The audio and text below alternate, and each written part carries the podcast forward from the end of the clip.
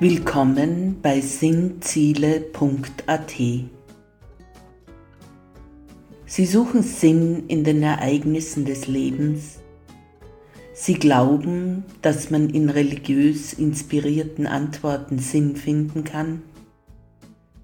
Vielleicht glauben Sie sogar an Gott, können aber mit Institutionen wenig anfangen. Sie wollen selber denken, selber nach Sinn suchen dann sind Sie hier richtig. Hören Sie den Podcast von sinnziele.at zu verschiedenen Themen und Fragen des Alltagslebens. Tauchen Sie ein in sinnvolle Anregungen für Ihren Geist und Ihre Seele.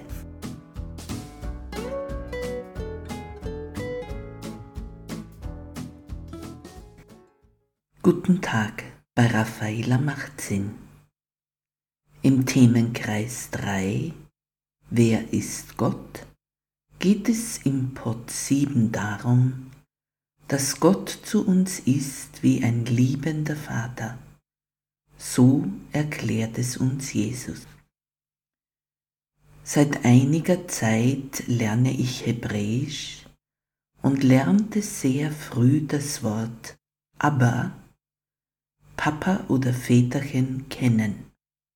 Aus dem einen Grund, weil die drei Buchstaben, mit denen dieses Wort geschrieben wird, aus den ersten zwei Buchstaben im hebräischen Alphabet sind, also am Anfang jeden Lernens stehen. Gleichzeitig erzählte mein Lehrer, dass dies das erste Wort ist, welches Babys mit hebräischer Muttersprache sprechen. Also sowas sagen die nicht Mama als erstes wie bei uns? Nein, sie sagen als erstes aber. Ich dachte, wie toll für die Väter. Vielleicht fühlt man sich dem Kind noch mehr verbunden, wenn man das erste Wort ist, was es daherbrabbelt.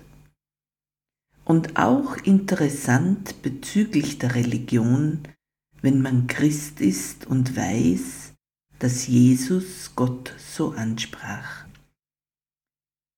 In meiner theologischen Laufbahn lernte ich, dass Jesus eine besondere Beziehung zu Gott im Himmel hatte.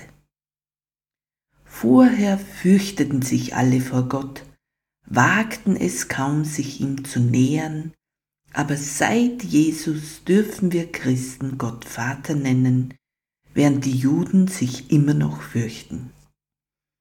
In letzter Zeit mehren sich die Stimmen, die sagen, so exklusiv, wie wir Christen es gerne annehmen, sei die Anrede als Vater von Jesus Gott gegenüber nicht gewesen, wiewohl er ein besonderes Nahverhältnis zu Gott hatte. Beleuchten wir einige Bibelstellen. Im Ersten Testament, das heißt auch das Alte Testament. Ganz eindeutig wird Gott als Vater des Volkes Israel bezeichnet, schon in Deuteronomium 32,6.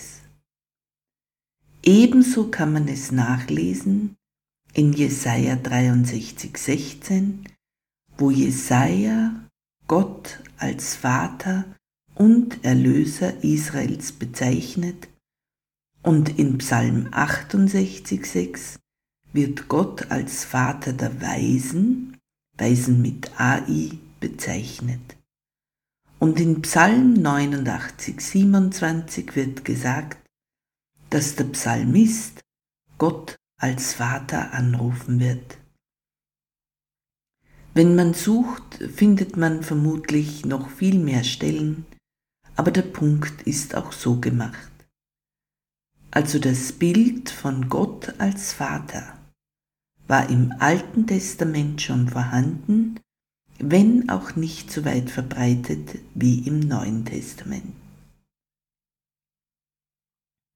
Ich erlaube mir nachfolgend eine kurze Zusammenfassung von Pinkas Lapids Buch Ist die Bibel richtig übersetzt und dort aus dem Kapitel Aber einzigartig für Jesus oder gut für jedermann. Laut allgemeiner christlicher Erzählart hat kein Jude vor noch nach Jesus Gott aber genannt. Aber bereits im Krönungspsalm Davids sagt Gott zu ihm, Du bist mein Sohn, heute habe ich dich gezeugt. So steht es in Psalm 2,7.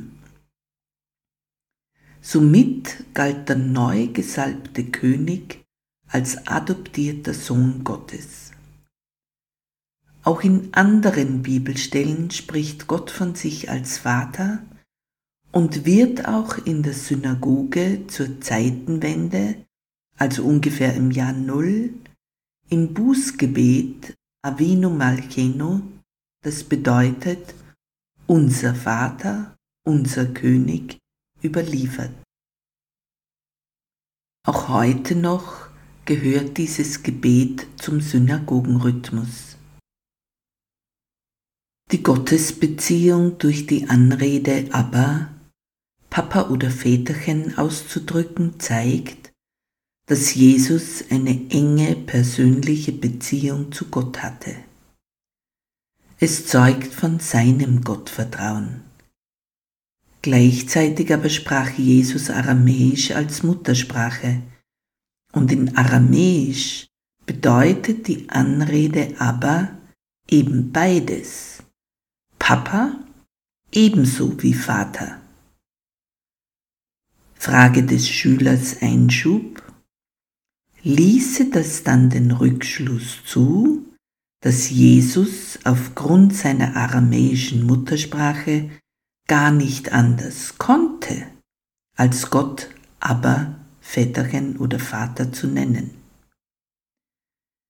Im Judentum gibt es andere Personen, zum Beispiel den Bauern Koni, der kurz vor Jesu Geburt in Galiläa gelebt hatte. Er redete damals auch Gott mit Aber an.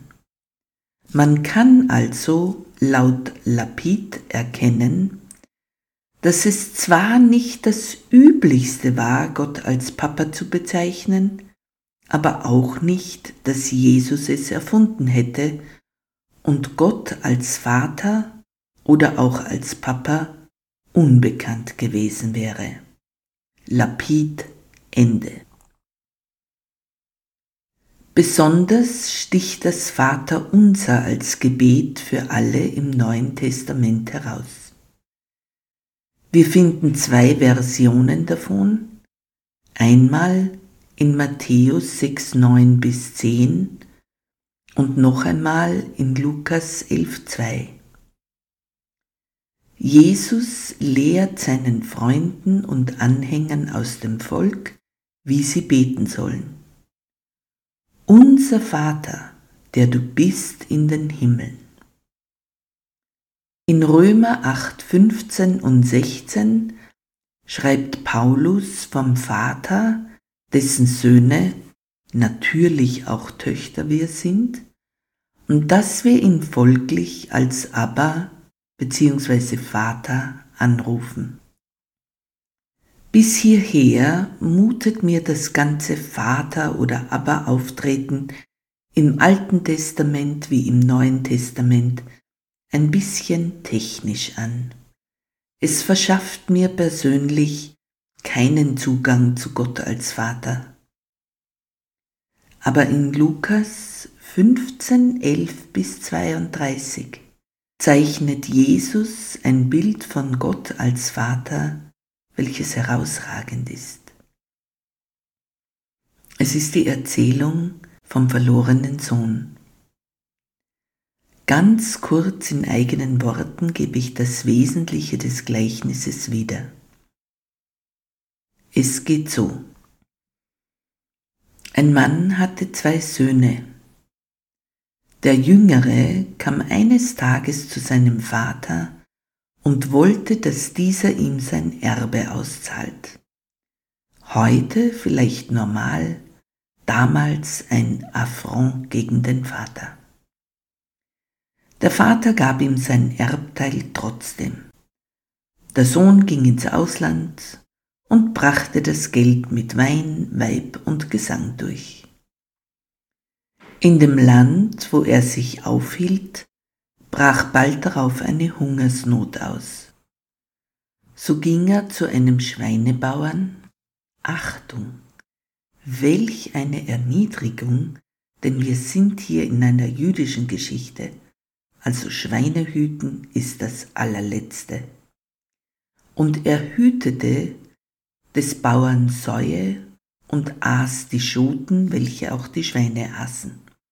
Kurz gesagt, der Sohn war am Ende. Tiefer geht's nicht mehr.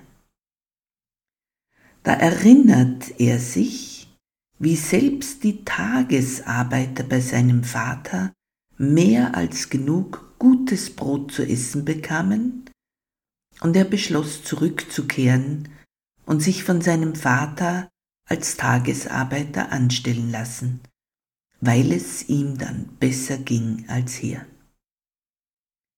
Er überlegte sich seine Begrüßungsworte.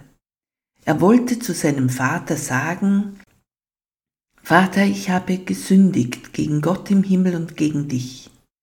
Ich bin nicht mehr würdig, dein Sohn genannt zu werden, aber stell mich doch als Tagesarbeiter bei dir ein.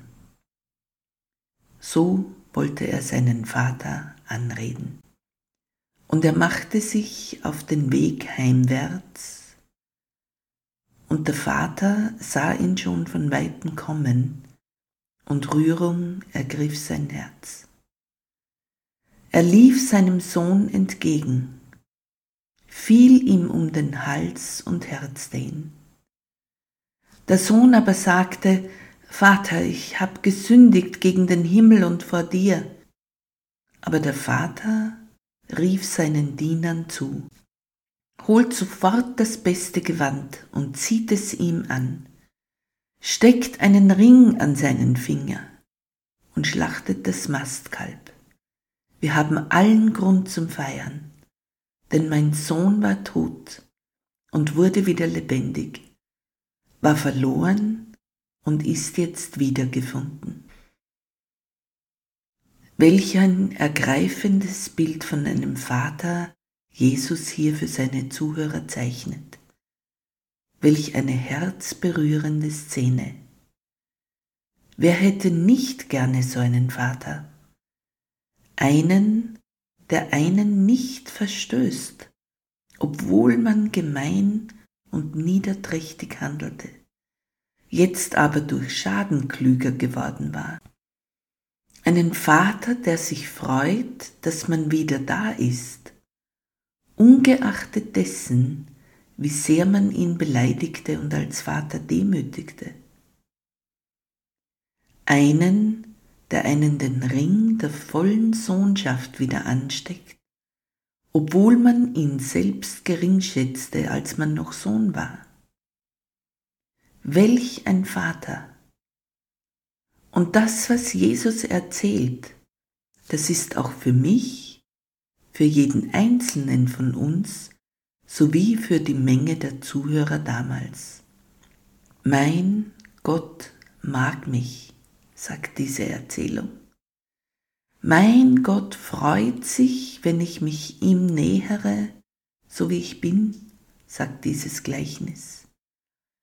Mein Gott läuft mir entgegen mit ausgebreiteten Armen und herzt mich, weil es mich gibt und weil ich mich ihm nähere. So erzählt es Jesus. Er mag mich, er nimmt mich an, er ist immer noch für mich da, er will mein Bestes und er liebt mich ohnegleichen, obwohl ich alles falsch machte was man falsch machen kann. Das ist doch einzigartig. Wer hat so einen Gott? Atemberaubend, damals wie auch heute. Schon vor Jahren in der Schulpraxis wurde der Schwerpunkt dieser Erzählung vom verlorenen Sohn und seiner Vergebungsbitte verschoben auf den Vater. Die Geschichte wurde umgetauft zu Der gute Vater und hieß nicht länger der verlorene Sohn. Nach diesem Bild von einem Vater, der Herzen berührt, einen mit Barmherzigkeit salbt, einen mit wahrer Agape-Liebe einhüllt. Nach diesem Bild wird kein anderes Bild von Gott je wieder diesen Platz einnehmen können. Jesus hat uns hier ein Vaterbild gegeben, mit dem sogar die Vaterfernen unter uns leben können. Dieser Vater läuft den Menschen entgegen, herzt sie, freut sich unendlich, wenn sie sich von ihm lieben lassen. Er mag uns nicht, weil wir gut sind, sondern weil wir seine Söhne, seine Töchter sind. Vielleicht war es doch Jesu Privileg, uns ein solches in den Religionen unvergleichbares Gottesbild zu zeichnen, sei es zeitlich vor oder nach ihm. Welch ein Gottesbild musste er gehabt haben, um so ein Gleichnis zu erzählen? Ich wage zu behaupten, es ging weit über unsere Vorstellungen hinaus. So ein Vaterbild von Gott ist nicht, was Menschen sich von einem Gott vorstellen. Daher wage ich zu behaupten, es ist vom wahren Gott selbst. Und ich sage Danke dafür. Weitere Ausführungen über Gott als Vater haben sich im Rahmen dieser Erzählung von Jesus als nicht mehr notwendige Abhandlung erwiesen. Und damit erlaube ich mir das Thema wohlwollend zu beenden. Amen. Vorschau. Hören Sie zum Themenkreis 3 Wer ist Gott? den letzten Pod Nummer 8 von Raffaela macht Sinn am Sonntag, den 26. Februar 2023. Wir vertiefen uns dann in das Thema weitere Eigenschaften Gottes und schauen uns noch drei landläufige Aussagen über Gott an. Und wenn Sie den Newsletter auf der Homepage abonnieren, dann kommen Sie zukünftig mit einem Klick zum nächsten Pod.